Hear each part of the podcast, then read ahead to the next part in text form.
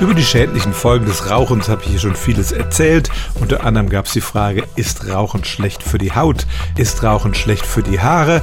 Und jetzt kommen wir also zu den Augen.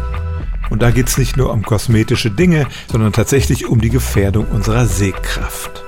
Rauchen hat gleich mehrere negative Folgen für die Augen.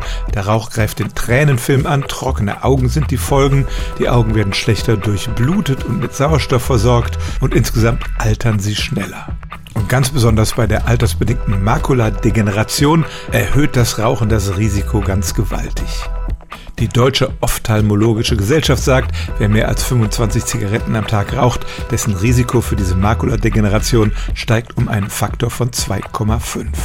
Und auch die Partner und Partnerinnen der Raucher sind betroffen. Wer fünf Jahre lang mit einem Raucher zusammengelebt hat, der hat ein doppelt so hohes Risiko wie jemand, der nie Zigarettenrauch ausgesetzt war.